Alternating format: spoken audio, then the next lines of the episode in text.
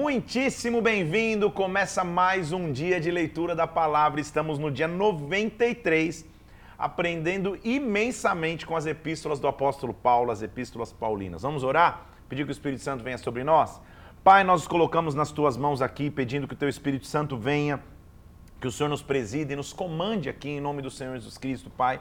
Nós queremos ouvir a Tua voz, ter o, Espírito preparado para aprender de Ti. Isso abre o nosso entendimento, fala conosco nesse dia, eu te peço. Em nome do Senhor Jesus eu oro, Pai. Em nome do Senhor Jesus Cristo. Amém e amém. Você já tem visto comigo, então, que as epístolas de Paulo nos ensinam profundamente. E Paulo vai mostrar o legado de um grande líder. Porque um legado de um grande líder não é só aquilo que ele faz com as suas próprias mãos, mas é o que ele deixa de ensinamentos e, e, e as pessoas que ele forma e treina. Nós vamos ler as epístolas de Paulo aos Colossenses. Colossos é uma cidade a 160 quilômetros de Éfeso, que Paulo não plantou a igreja, Paulo não esteve lá pessoalmente, mas o seu legado chegou até lá. Possivelmente quem, quem plantou a igreja de Colossos foi um homem chamado Epáfras, nativo da cidade, que foi convertido pelo apóstolo Paulo. Possivelmente ele é o fundador dessa igreja, que se reunia na casa de Filemão. Epáfras, certa vez, procura Paulo para dizer a, a, situação que ele enfrentava em Colossos, e Paulo, então, na sua primeira prisão romana, como nós já vimos que ele escreveu muitas cartas na, na prisão em Roma, ele escreve para a igreja em Colossos para que problemas de falsas doutrinas pudessem ser tratados. A principal falsa doutrina era uma verdadeira mistura que estava acontecendo em Colossos. Por quê?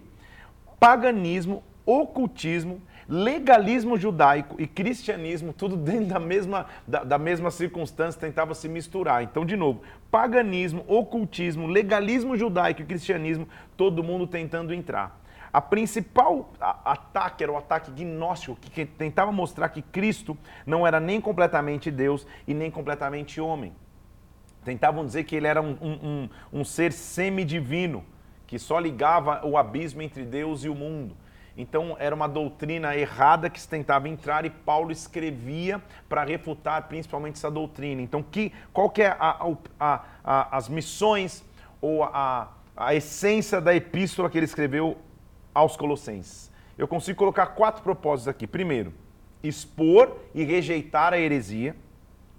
Segundo, ensinar a verdade aos Colossenses e alertar dos perigos de se entregar aos paganismos. Expressar o interesse que ele tinha pelos aqueles cristãos e inspirá-los a promover amor mútuo e conviver em harmonia. Então, de novo, a gente vê é, em grande parte das suas epístolas ele ensinando doutrina e depois ensinando o que é convivência entre pessoas. Ele é um verdadeiro apóstolo, é um líder de igrejas, ele está cuidando abertamente disso. Em nenhum outro livro do Novo Testamento ele vai expressar com tamanha grandeza a autoridade universal de Cristo. Em outras palavras, o que ele está mostrando em, aos Colossenses é que Cristo é suficiente. Há uma primazia, há uma, há uma supremacia em Cristo. Ele não é um semideus ele não é só mais um ser, ele é Cristo.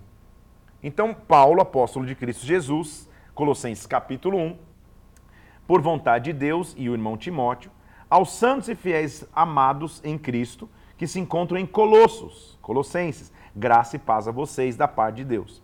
Dou graças sempre a Deus, a Deus, Pai do nosso Senhor Jesus Cristo, quando oramos por vocês, desde que ouvimos da vossa fé em Cristo Jesus e do amor que vocês têm para com todos os santos por causa da esperança que vos é preservada nos céus, que vocês antes ouviram pela palavra da verdade, que chegou até vocês, como também todo mundo está produzindo fruto e crescendo, ou seja, Paulo perdeu o controle, no bom sentido, das igrejas que ele plantou. Ele plantou e agora continua crescendo.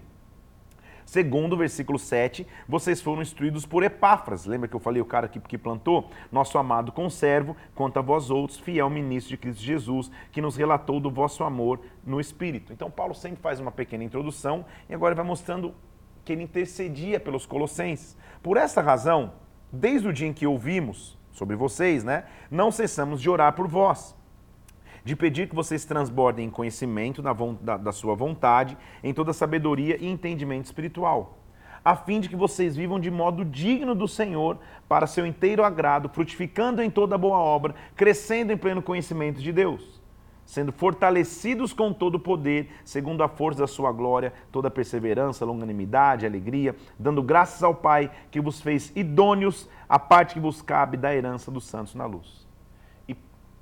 Como a base principal dele é refutar qualquer, qualquer mistura que está se trazendo que roube Cristo, e com a mensagem de Paulo, ela é totalmente cristocêntrica, ele já vai diretamente aos fatos, já vai diretamente à essência mostrando quem é Cristo. Ele, versículo 13, nos libertou do império das trevas e nos transportou para o reino do Filho do seu amor, no qual nós temos a redenção e a remissão dos pecados. Ele é a imagem do Deus invisível, ele é o primogênito de toda a criação. Ele está falando da obra de Cristo. Nele foram criadas todas as coisas que estão nos céus, na terra, visíveis ou invisíveis. Tronos, soberanias, principados, potestades, tudo foi criado por meio dele e para ele. É uma afirmação de quem Jesus é. Ele é antes de todas as coisas. Nele tudo subsiste.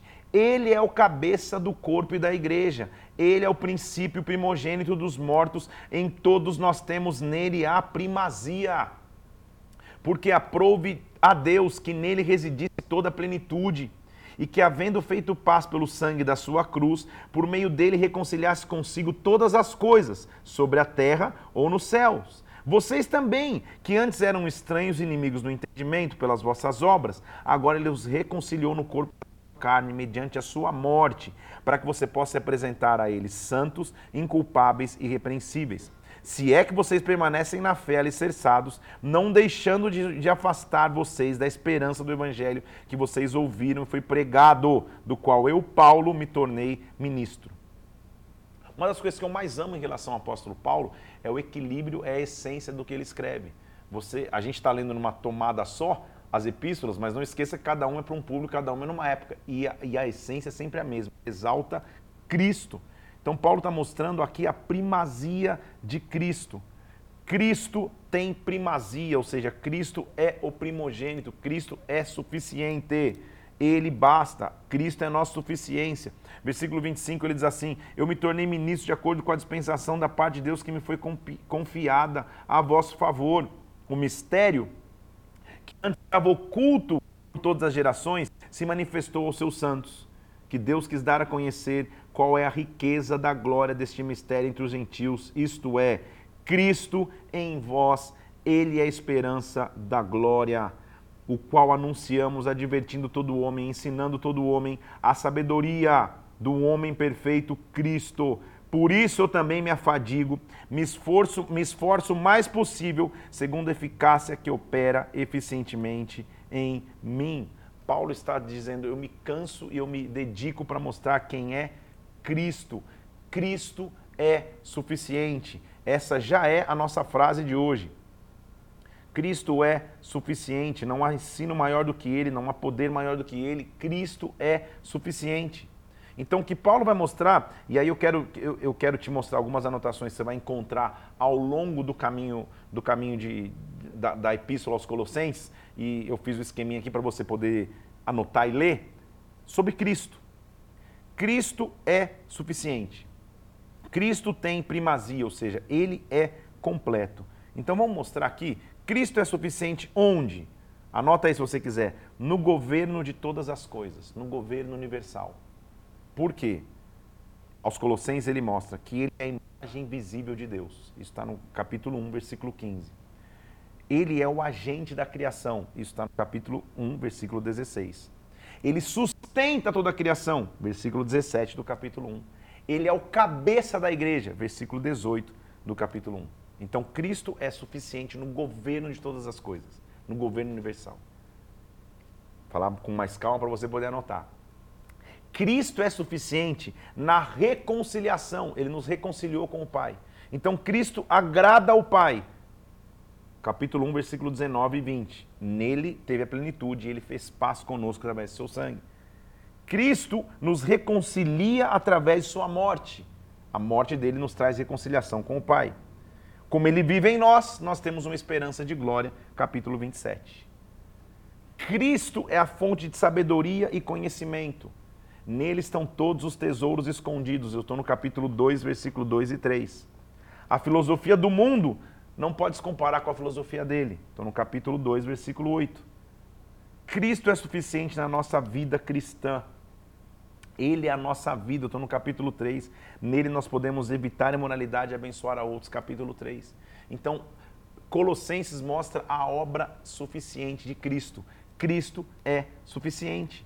Ele vem mostrando então, olha lá, olha lá o versículo é, 1 do capítulo 2. Irmãos, como eu gostaria que vocês soubessem quão grande é a luta que eu mantenho por vocês, pelos laudicenses, não, e, e por aqueles que não me viram face a face, ou seja, eu não conheço vocês, mas eu luto por vocês também, para que o coração deles seja confortado em amor e eles tenham toda a riqueza, convicção e entendimento, compreendam plenamente o mistério de Deus, Cristo, em quem todos os tesouros da sabedoria estão ocultos, para que ninguém vos engane com raciocínios falazes. Se alguém prega o que não é Cristo, fuja, é o que ele está dizendo. A divindade de Cristo e a sua obra redentora é a nossa advertência contra falsos ensinos. Versículo 8 do capítulo 2: Cuidado, ninguém venha vos enredar com filosofias e vãs sutilezas, conforme a tradição de homens, conforme os rudimentos do mundo e não segundo Cristo. A essência é Cristo, porque em Cristo, nele habita corporalmente toda a plenitude da divindade. Nele estão aperfeiçoados, ele é o cabeça de todo o principado e potestade. Deus é maravilhoso, gente, porque ele enviou Cristo para quê? Nele vocês foram circuncidados, não por intermédios de mãos, mas no despojamento do corpo da carne, é a circuncisão de Cristo. Tendo sido sepultados com ele no batismo, igualmente ressuscitados mediante a fé no poder de Deus que ressuscitou dentre os mortos. Aí ele vai resumir qual foi a obra de Cristo. Esse trecho é lindo, gente. Porque antes, versículo 13, vocês estavam mortos pelas vossas transgressões, na incircuncisão da vossa carne, ele vos deu vida juntamente com ele, perdoando os vossos delitos. Olha o que Jesus fez por nós. Tendo cancelado o escrito de dívida que era contra nós, que constava nas nossas ordenanças, ele removeu e encravou na cruz, despojando principados e potestades, publicamente se expôs ao desprezo, triunfando sobre eles na cruz. Oh, meu Deus, ele mostra a obra de Cristo que é suficiente a obra de Cristo que é redentiva definitivamente para nós. Ninguém então vos julgue por causa de comida, bebida, dia de festa, lua nova, sábados, ou seja, cuidado com o legalismo judaico, porque tudo isto era sombra daquilo que tinha que vir. O corpo é de Cristo. Cristo é a nossa essência. Se vocês morreram com Cristo, versículo 20, para os rudimentos do mundo, para que vocês vivessem no mundo, se sujeitando às suas ordenâncias, não manuseie isso, não prove aquilo, todavia não vai ter valor nenhum contra a sensualidade. Não viva preso nas obras. Irmãos, versículo 1 do capítulo 3. Se você foi ressuscitado juntamente com Cristo, busque as coisas lá do alto, onde Cristo vive, assentado à direita de Deus. Mais uma vez nós vemos Paulo falando, cara, não, não discuta pormenores, não entre em legalismos de lei, viva em Cristo. Pense nas coisas lá do alto, não nas daqui da terra, versículo 2 do capítulo 3. Porque você morreu e a sua vida está oculta juntamente em Cristo com Deus. Quando Cristo, que é a vossa vida, se manifestar, então também vocês vão ser manifestos com Ele em glória. Faça então em Cristo morrer a sua, a sua natureza terrena, que é, versículo 5 do capítulo 3, prostituição, impureza, paixão, lascívia, desejo maligno, avareza, idolatria. Estas coisas é que vem, por essas coisas é que vem a ira de Deus sobre os filhos da desobediência. Agora, faz o seguinte: despojai-vos de tudo isto ira, indignação, maldade, maledicência, linguagem obscena no falar. Versículo 9: Não mintais uns aos outros, Tire o velho homem e os seus feitos. Revista-se, versículo 10, de um novo homem que se refaz em pleno conhecimento, segundo a imagem daquele que os criou. Então não há mais grego nem judeu, nem circuncisão nem circuncisão, nem bárbaro, cita, escravo, livre. Cristo é tudo em todos. Cristo é suficiente. Esse é o resumo do que Paulo escreve aos Colossenses. Cristo é tudo em todos. Então, suportai-vos uns os outros, perdoai-vos, lembra que ele fala sempre de relacionamento interpessoal? Perdoai-vos mutualmente. Se alguém tem motivo de queixa com um, perdoe. seja, versículo 15, a paz de Cristo, o árbitro em vosso coração, a qual vocês foram chamados em um só corpo, sejam agradecidos, que habite ricamente em vós a palavra de Cristo, instruindo, aconselhando vocês mutualmente com sabedoria, louvando a Deus com salmos, hinos e cânticos espirituais e gratidão em vosso coração. E tudo que vocês fizerem, seja em palavra, seja em ação, façam em nome do Senhor Jesus, dando por ele graças ao Pai. Cristo é o centro. E Paulo, apesar de parecer escrever uma repetição, está escrevendo para outro público, mostrando a essência de mensagem é a mesma. Cristo. Como ele fez ao escrever a, a, a igreja em Efésios, ou a, a, a carta aos Efésios, a igreja em Éfeso, ele vai fazer agora aqui ao escrever em Colossos, uma cidade que ele nunca pisou, vai mostrar os deveres da família. Esposas, versículo 18 do capítulo 3. Sejam submissos aos maridos, como convém ao Senhor. Maridos, amem a esposa, não a trate com amargura. É um resumo. Filhos, obedeçam aos vossos pais, porque ao fazer isso você é grato diante do Senhor. Pai, não irrite os filhos para que, que não fiquem desanimados. Servos, obedeçam em tudo o vosso Senhor segundo a carne, não apenas sob vigilância, não para agradar a homens, mas temendo ao Senhor. Tudo que você fizer, faça de todo o coração, para o Senhor e não para homens. É o resumo do que ele já escreveu em Éfeso, agora está escrevendo para Colossos. Senhores, tratai os servos com justiça, com equidade, certos que também vocês têm um Senhor no céu. Então está ensinando relacionamentos interpessoais. Como que nós vamos perseverar então? Versículo 2: Perseverai na oração, vigiando com ações de graças. Suplique ao mesmo tempo também por nós, para que Deus abra a porta à palavra e o ministério de Cristo não pare. Portai-vos, versículo 5, com sabedoria para, que os, para com os que são de fora. Aproveite oportunidades. A vossa palavra seja sempre agradável, temperada com sal, para, para, para saberes como deveis responder a cada um. Estejam preparados, é o que Paulo está dizendo. Se preparem, que a palavra de vocês já é temperada para qualquer momento. Quanto à minha situação, Tíquico, irmão amado, fiel de Cristo, tudo vos informará. Paulo sempre indicava alguém, né? Pra, pra, nesse caso, ele está indicando Tíquico. Sauda também a, a, Aristarco, prisioneiro comigo. Marcos, primo de Barnabé, está mostrando como tem lá. Que a saudação chega a Epáfras, que dentro de vós seja servo de Cristo Jesus. Também a saudação vem de Lucas, o médico amado. Também de Demas, ele está mostrando, todo mundo está ali com ele. Eu, apóstolo Paulo, versículo 18, escrevo de próprio punho. Lembra das minhas algemas, que a graça seja com vocês. Paulo, mais uma vez, está mostrando de maneira rápida, em quatro capítulos aqui, qual é a base de nossa fé. O centro de tudo é Cristo. Cristo é suficiente. Nossa leitura hoje continua. Eu vou vendo aqui, a gente vai até 1 Timóteo, mas talvez eu não entre em 1 Timóteo hoje, porque agora nós vamos nos focar, Paulo escrevendo para Tessalônica.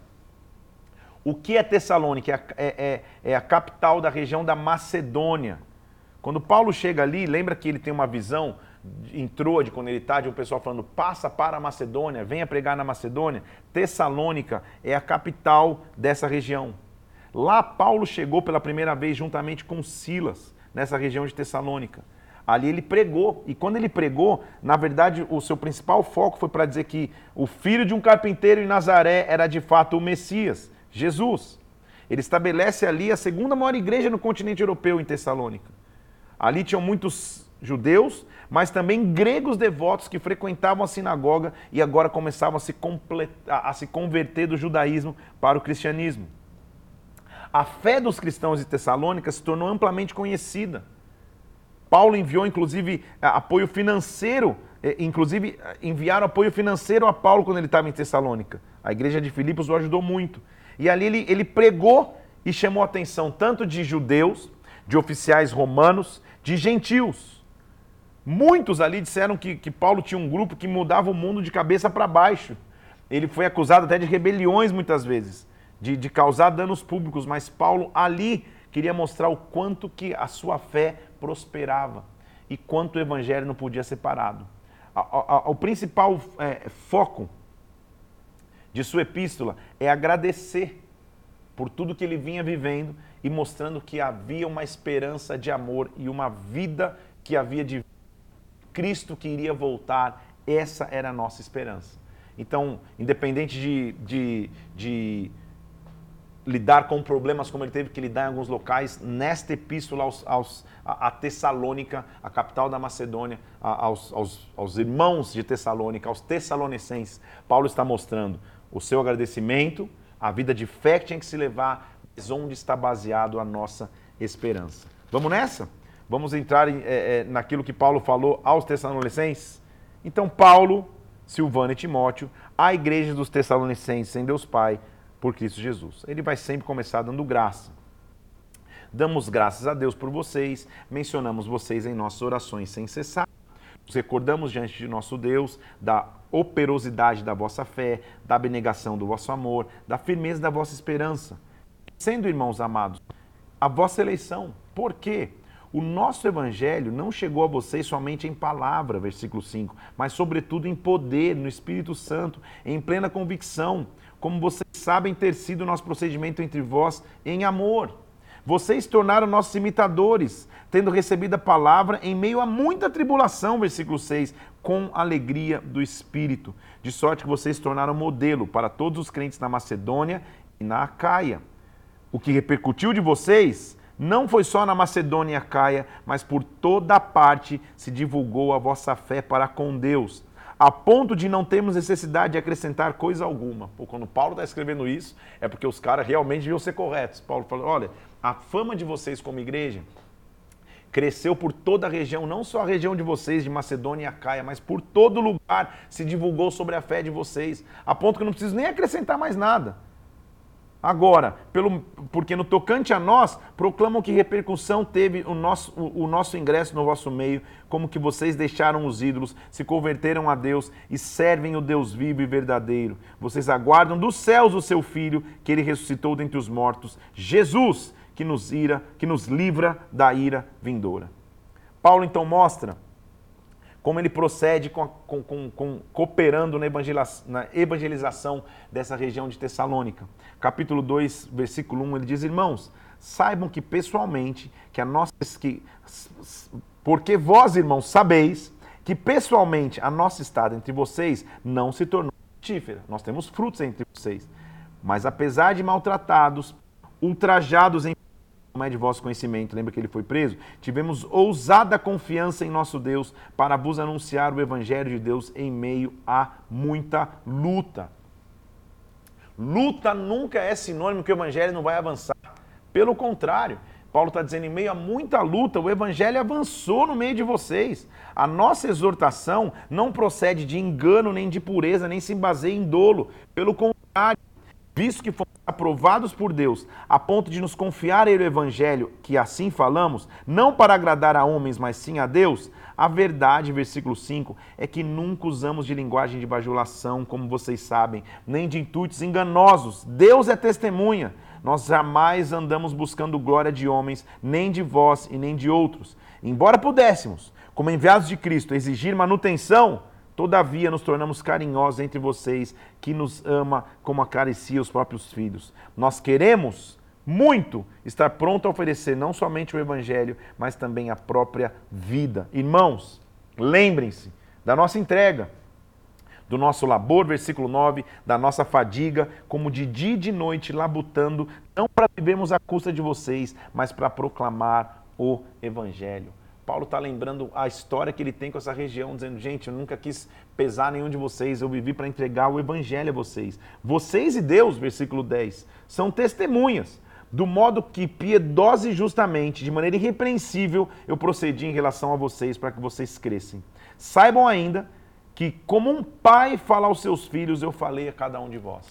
Olha a paternidade aqui de Paulo sendo expressa. Como um pai fala ao filho, eu cuidei de vocês. Outra razão, então, Ainda nós temos versículo 13. Para incessantemente dar graças a Deus, é que, tendo vocês recebido a palavra que vocês ouviram de vós, que é de Deus, vocês acolheram a palavra como, não como de homens, mas sim como verdade, palavra de Deus, que agora opera de maneira eficaz entre vocês.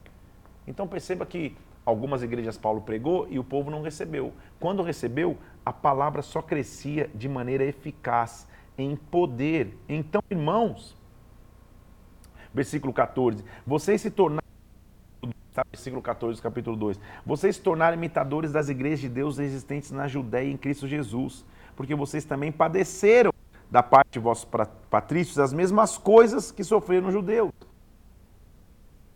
O Senhor, como também perseguiram a Deus, adversário dos homens, a ponto de nos impedirem de falar aos gentios, a fim de irem enchendo sempre, sempre a medida de seus pecados a ira sobre eles, contra eles, sobreveio definitivamente. Paulo falou: Cara, eu sei que vocês estão passando lutas como a gente passou, mas vocês perseveraram ilesos, vocês perseveraram intactos, firmes.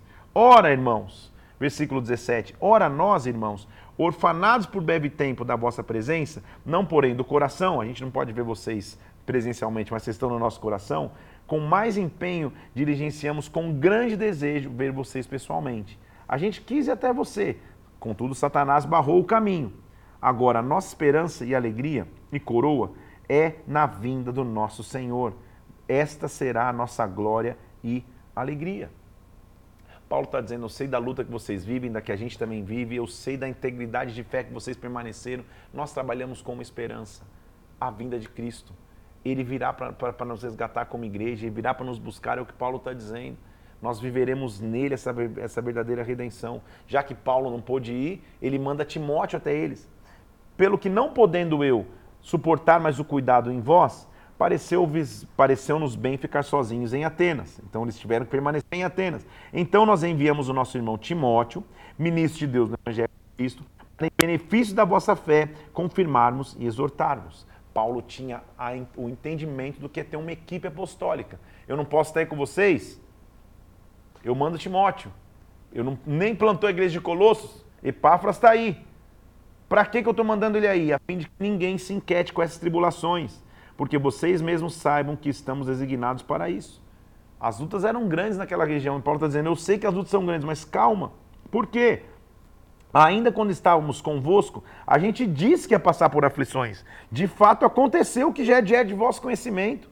Por isso, sendo que já não é possível continuar esperando, eu mandei indagar a respeito da vossa fé, temendo que o tentador vos provasse e que se tornasse inútil o nosso labor. Paulo está dizendo, eu sei das lutas que estão atravessando, como não tenho notícias de vocês e eu não consigo ir, eu estou mandando Timóteo para entender. Agora, Timóteo já tinha voltado com boas notícias. Com o regresso de Timóteo, vindo do vosso meio, trazendo-vos boas notícias da vossa fé, do vosso amor, estou no versículo 6 do capítulo 3, que vocês guardaram lembrança de nós, que vocês desejam nos ver. Sim, irmãos, nós somos consolados acerca de vós pela vossa fé, apesar das nossas privações e tribulações, porque agora vivemos é que vocês estão firmados no Senhor. Nós damos ações de graças e tributamos a Deus no tocante a vocês. Com toda a alegria, nos regozijamos por vossa causa diante de Deus, orando de dia e de noite, com o máximo empenho para ver vocês pessoalmente e reparar as deficiências da vossa fé. Que maravilha, dá vontade de aplaudir, porque Paulo está dizendo, gente, é assim como tem, tem, tem, tem situações difíceis que eu, que, que eu tenho que lidar, também tem os fiéis também tem que permanecer, também são aqueles que estão prontos. Lembra que Paulo, até os Coríntios falam que a igreja da Macedônia às vezes o ajudava? Então isso tem que ser para nós um bálsamo e um renovo, líderes que estão me ouvindo aqui. Não ande pelos que só estão dando problemas ou dificuldades ou, ou apresentando é, é, é, deslealdades, imoralidades. Ande por aqui, são fiéis. Paulo está dizendo, cara, como, é, quando eu ouvi falar das lutas que estavam vivendo, eu não sei o que estava acontecendo, então como eu não pude ir, eu mandei Timóteo. Ele está dizendo, graças a Deus que Timóteo voltou com boas notícias, de que vocês estão firmes, que a fé permaneceu firme. Vale a pena prosseguir por pessoas como vocês. Ele diz então, agora, versículo 11: Nosso mesmo Deus e Pai, Jesus, nosso Senhor, dirija-nos o caminho até vocês. E o Senhor vos faça crescer, aumentar no amor um para com os outros, a fim de que o seu coração seja confirmado em santidade isento de culpa na presença do nosso Deus, para a vinda do nosso Senhor Jesus Cristo em todos os seus santos. Finalmente, irmãos, ele, ele, ele só exorta, vamos continuar vivendo em santidade então.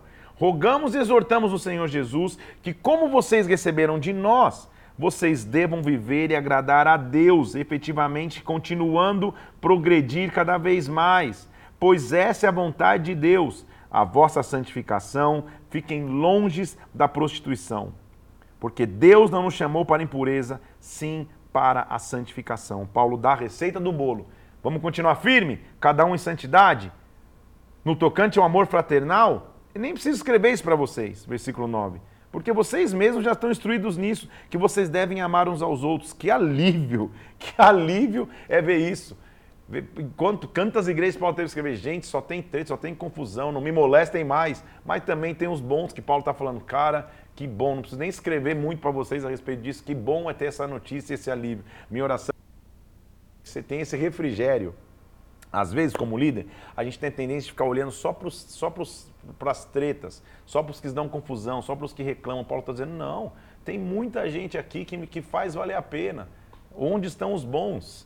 Já dizia o famoso teólogo Chapolin Colorado, sigam-me os bons, meu Deus, que eu fui lembrar disso da infância, que os bons me sigam, que eu ande pelos bons, que eu vá bem. Então Paulo está dizendo, tem uns que vale a pena, eu nem preciso escrever para vocês, vocês continuam praticando isso. Não queremos então, irmãos. Olha o que ele está dizendo, é, é, versículo 13. Agora ele vai falar sobre a, a, ressurreição e a volta de Cristo. Não queremos então, irmãos, que vocês sejam ignorantes a respeito daqueles que dormem, para que vocês não sejam como os, como os demais não têm esperança. Por quê? Naquela geração, os, os, os gnósticos, ou os que estavam no legalismo judaico, o que, que eles estavam fazendo e vivendo? Eles estavam pregando desesperança, porque eles imaginavam que a volta de Cristo seria para aquela geração. Então, como Cristo demorava sem voltar no conceito deles, eles estavam pregando desesperança. Paulo está dizendo: não, não se ignorem a respeito daqueles que dormem, como muitos estão, para que vocês não percam a esperança. Se nós cremos que Jesus morreu e ressuscitou, versículo 14, assim também Deus, mediante Jesus, trará em sua companhia os que dormem ou seja, os que já morreram, um dia vão ressuscitar com Cristo, mas vai ser um tempo, vai ser um momento. Então, eh, versículo 16: O Senhor mesmo, dada a sua palavra de ordem, vida a voz do arcanjo, ressoada a trombeta de Deus, descerá dos céus e os mortos em Cristo vão ressuscitar primeiro. Nós, os vivos, os que ficarmos, seremos arrebatados com eles entre as nuvens para o encontro do Senhor nos ares e estaremos para sempre com o Senhor. Paulo está dizendo, nossa esperança não está furada. Um dia nós vamos ser arrebatados nele, a igreja vai ser arrebatada nele. Não vai acontecer naquela geração. Então, aos tempos e a épocas, versículo, versículo 1 do capítulo 5, não há necessidade que eu escreva, vocês estão inteirados com precisão, que o dia do Senhor vem como um ladrão de noite. Quando andarem dizendo paz e segurança, vai vir repentina destruição de modo nenhum vão escapar de, de, desse momento final, mas é lá na frente. Quando a gente, daqui a pouco a gente vai chegar, estamos caminhando para o fim das Escrituras.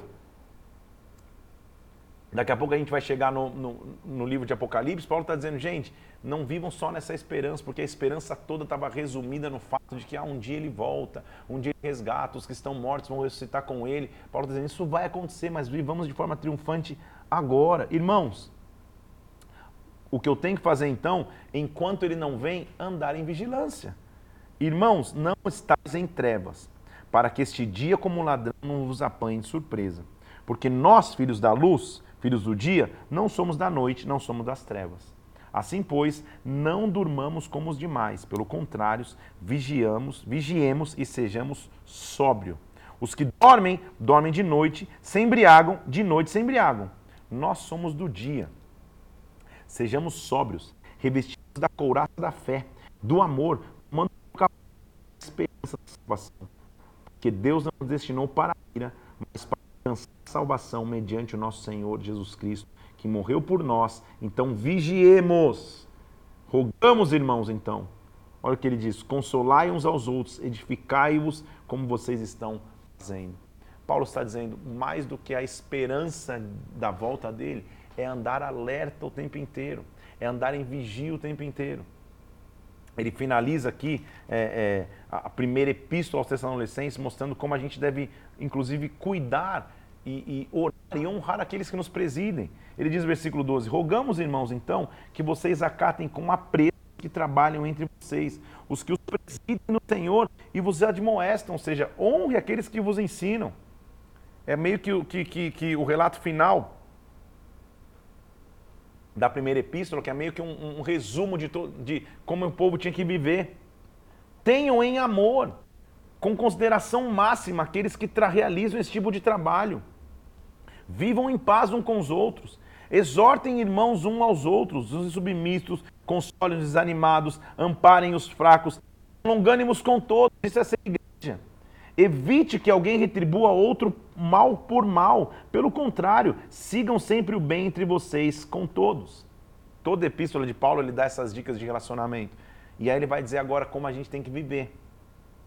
O final aqui do, do capítulo 5 de Tessalonicenses é muito conhecido e aplicável até o dia de hoje, evidente. Regozijai-vos sempre. Orai sem cessar.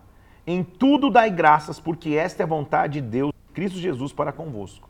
Não apagueis o espírito, não desprezeis as profecias, julgai tudo, retém o que é bom, abstende-se de toda a forma de mal. E o Deus de paz vos santifique em tudo, corpo, alma e espírito, conservados íntegros e irrepreensíveis na vinda do nosso Senhor Jesus Cristo, fiel ao que vos chama, assim ele também o fará. Irmãos, orem por nós, cumprimente-se com o ósculo santo, eu conjuro-vos pelo Senhor, que essa epístola seja lida por todos, que a graça do Senhor Jesus Cristo seja com vocês. Uma carta de elogio, ao mesmo tempo de cuidado, para que os irmãos continuassem nessa caminhada, entendendo o quanto firme eles tinham que estar. Nossa leitura hoje continua escrevendo então uma segunda epístola aos Tessalonicenses. A primeira, só para te dar um dado aqui, que eu anotei, foi escrita eh, em 50 depois de Cristo e a segunda logo na sequência também. Na primeira ele, ele elogia a igreja, ele mostra que a, é, a, a esperança que nós temos que estar não é só para o amanhã, mas é andarmos vigilante agora e na segunda epístola aos, aos Tessalonicenses ele vai ser mais assertivo e vai me falar como a gente tem que cuidar e se preparar para a volta do Senhor. Por quê? Ele vai dizendo que, que, a gente, que, que ele tinha sido informado que entre eles tinham pessoas que não trabalhavam, dizendo uma doutrina errônea, de que ah, vamos só nos preparar para o dia do Senhor. Então, vivendo de forma não vigilante, falar, não, o Senhor volta a qualquer hora, daqui a, daqui a pouco está tudo certo.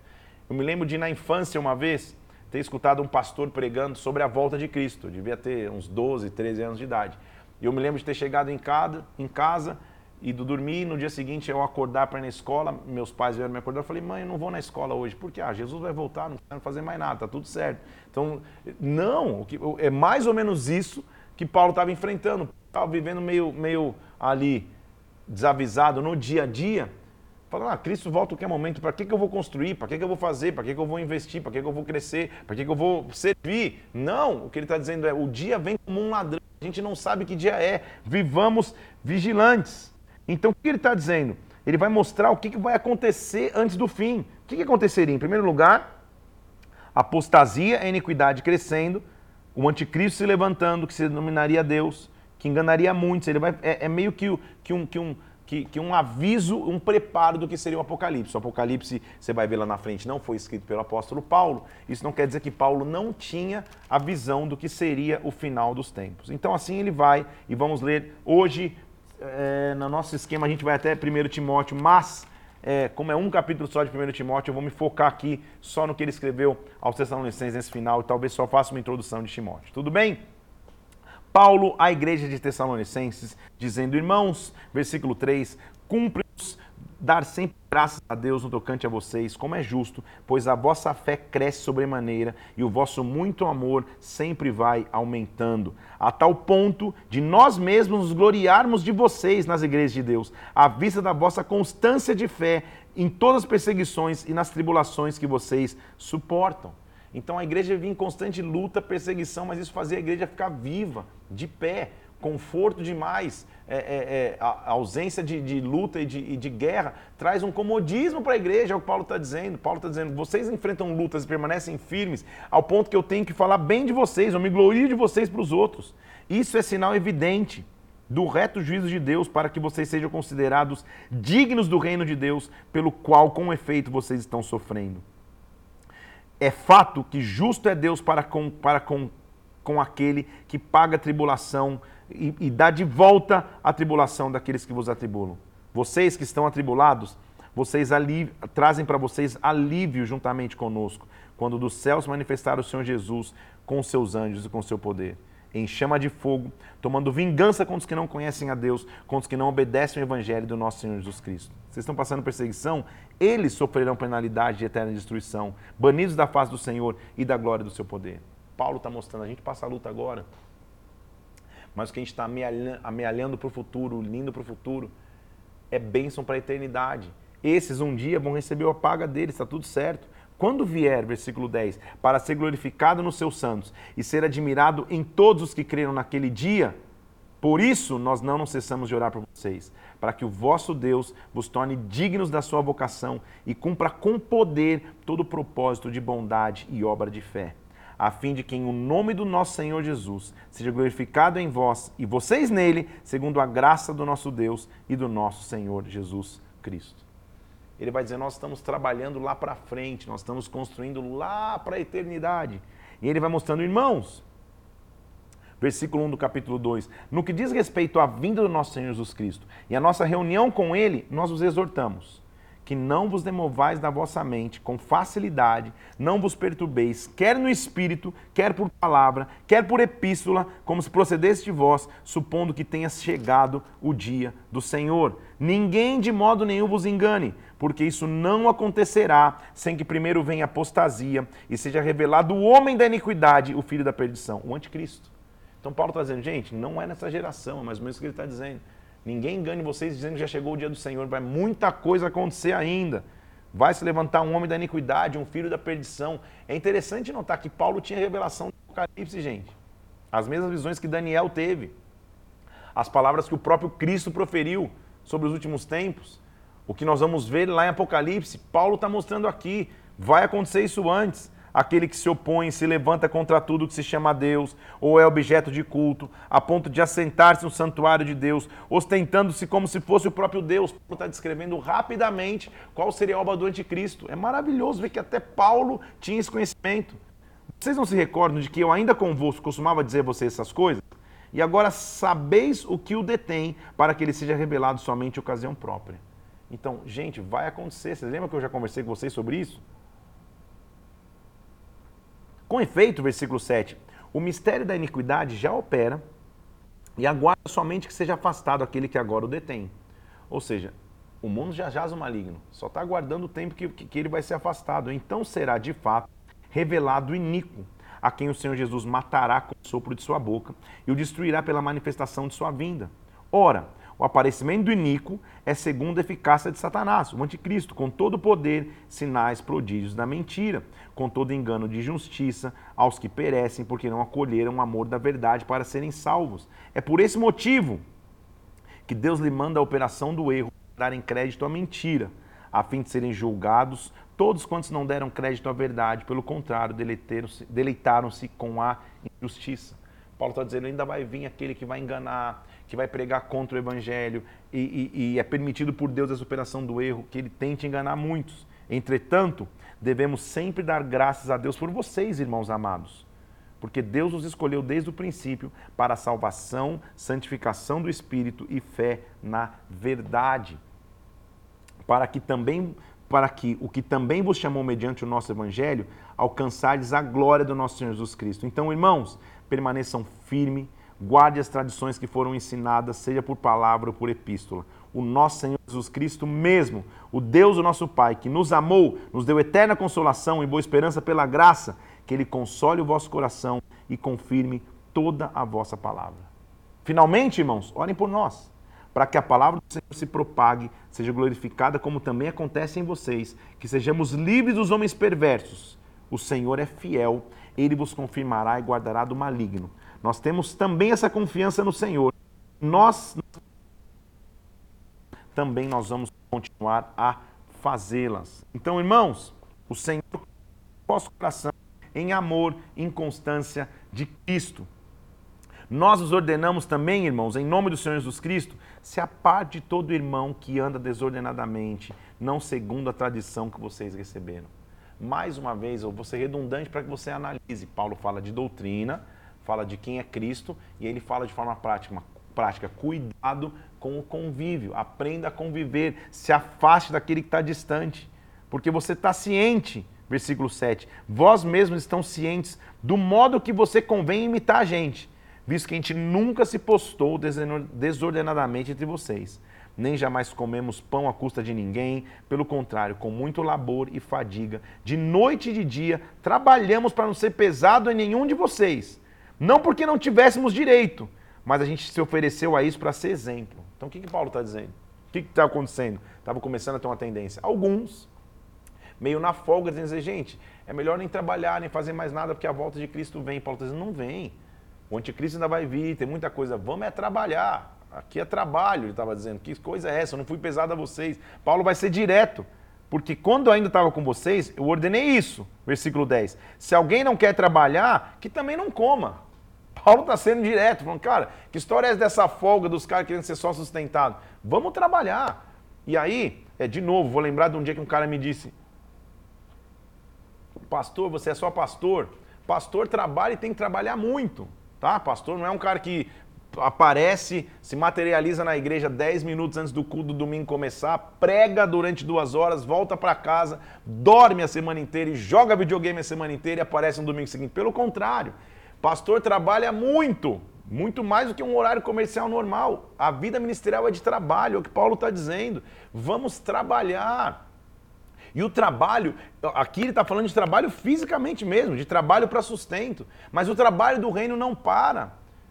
Então a volta de Cristo é iminente? É, mas ele vem como um ladrão. A gente não sabe que dia nem que hora vamos continuar trabalhando para conquistar vidas para o reino, para que a terra, para que a, a gente esvazie o inferno e povoe o céu. Essa é a nossa missão. Mas também de forma natural, trabalhemos, vamos trabalhar. Porque de fato, olha o que Paulo está dizendo, a gente está informado aí que tem entre vocês pessoas que andam desordenadamente, não trabalhando, mas só se intrometendo na vida alheia. Olha o versículo 11. Paulo é demais. Vai achar o que fazer, se intrometer na vida dos outros.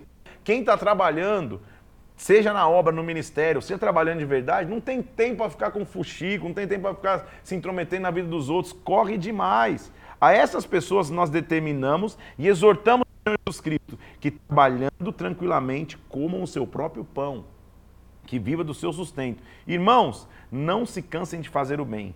Caso alguém não preste obediência à vossa palavra dada por essa epístola, notai-o. Não se associe com ele para que não fique envergonhado. Não considere essa pessoa inimigo, só adverte como irmão. E o Senhor de paz, ele mesmo continuamente vos dê paz a vocês em todas as circunstâncias. Eu, Paulo, escrevo de próprio punho, este sinal é dado em epístola e assim eu assino. A graça do Senhor Jesus Cristo seja com todos vocês. Paulo é espetacular, né, gente? Ele é demais. Porque mais uma vez ele está mostrando que os princípios que ele ensina, ele ensina por exemplo. Aí está a maior essência de um líder. Ele não ensina em teoria. Ele fala, estou escrevendo de próprio punho aqui, mas vocês conhecem a minha história, vocês sabem quem eu sou. Então, vocês sabem como eu tenho vivido. Eu nunca fui pesado a vocês. Agora tem uns caras aí falando, nem vamos fazer mais nada, porque Cristo está voltando, ele vai voltar agora. Não, vamos continuar trabalhando até o fim. Que cada um viva do seu próprio trabalho. Se não quer trabalhar, também não come, então. É, Paulo está sendo direto, mostrando, gente, quem não trabalha é aquele que tem tempo para se intrometer na vida alheia. Então, isso tem que ser um filtro para nós. Para para pensar em toda estrutura de empresa, de escola, de igreja, de ministério, sempre tem aqueles que só criticam, que só tem voz para criticar. Olha os frutos dessa pessoa, só essa aqui, essa parede devia ser azul, mas não pega um pincel para pintar a parede. Esse aqui devia ser, nunca faz nada, só se intromete. É o que Paulo está dizendo. Quem efetivamente está trabalhando, quem efetivamente está tá, tá com a mão no arado, está com, tá com a mão na obra, não tem tempo para ficar se intrometendo. Então não marca ninguém nesse post. Faz só uma coisa. Lembra de uma questão: Cristo é suficiente. O que ele escreveu aos Colossenses é a essência da mensagem de Paulo, gente. A suficiência é Cristo. Continuemos trabalhando para Cristo, preparando a noiva para a volta de Cristo. Tem muita coisa para fazer, tem muita alma para ganhar. Não vamos discutir pormenores, é o que Paulo está dizendo. Gente, para de ficar com, com discussão de pormenor, vamos avançar. Que nós sejamos como a igreja de Tessalônica aqui, que está sendo, tá sendo elogiada por Paulo. Paulo está dizendo assim, gente, é, eu não preciso nem escrever mais nada para vocês, só estou escrevendo para reforçar o meu, o meu amor a vocês e dizer o quanto eu falo de vocês para os outros. Como é bom, pastor, líder que está me ouvindo aqui, Tem às vezes os coríntios, tem às vezes os, os, os que estão igual em Éfeso, mas também tem aqueles que estão como Tessalônica, aqueles que você diz, cara, não precisa nem te falar mais nada a teu respeito. Na verdade, eu, eu uso você como exemplo para outros. Vale a pena prosseguir, porque nós temos uma suficiência. Cristo é suficiente. Quero te pedir três coisas aqui. Primeiro, curte e compartilhe esse conteúdo para que a gente possa cada vez mais fazer a palavra chegar. A gente está caminhando para o fim realmente da, da, do nosso propósito de leitura bíblica, mas curte e compartilha para que mais pessoas possam ter esse acesso. Segundo, vai lá no meu Instagram agora, PR Felipe Parente ou Parente Flix, vai ter uma arte lá, Cristo é suficiente. Comenta lá o que Cristo é para você e comenta o, o, a maravilha que é continuar trabalhando para o reino até que ele venha. Por último, escuta lá no Spotify esse áudio de novo, para que no Spotify a gente também cresça e mais pessoas tenham acesso a esse, a esse material completo da Bíblia em 100 dias em áudio. Hoje, no esquema de leitura, a gente começaria 1 Timóteo 1, mas como é só um capítulo e eu quero dar sequência a gente estudar Timóteo amanhã. Vou começar amanhã a explicar o que foi essa epístola de Paulo a Timóteo. Nós sabemos quem é Timóteo, amanhã eu falo para você um pouquinho mais de detalhes pra, sobre ele. Que Deus te abençoe, Deus te guarde, Cristo é suficiente. Quem crê nele, trabalha por ele, prepara a igreja, prepara a humanidade para a vinda dele. Que Deus te abençoe em nome de Jesus Cristo. Amanhã continuamos no nosso dia de leitura da palavra. Deus te abençoe em nome de Jesus.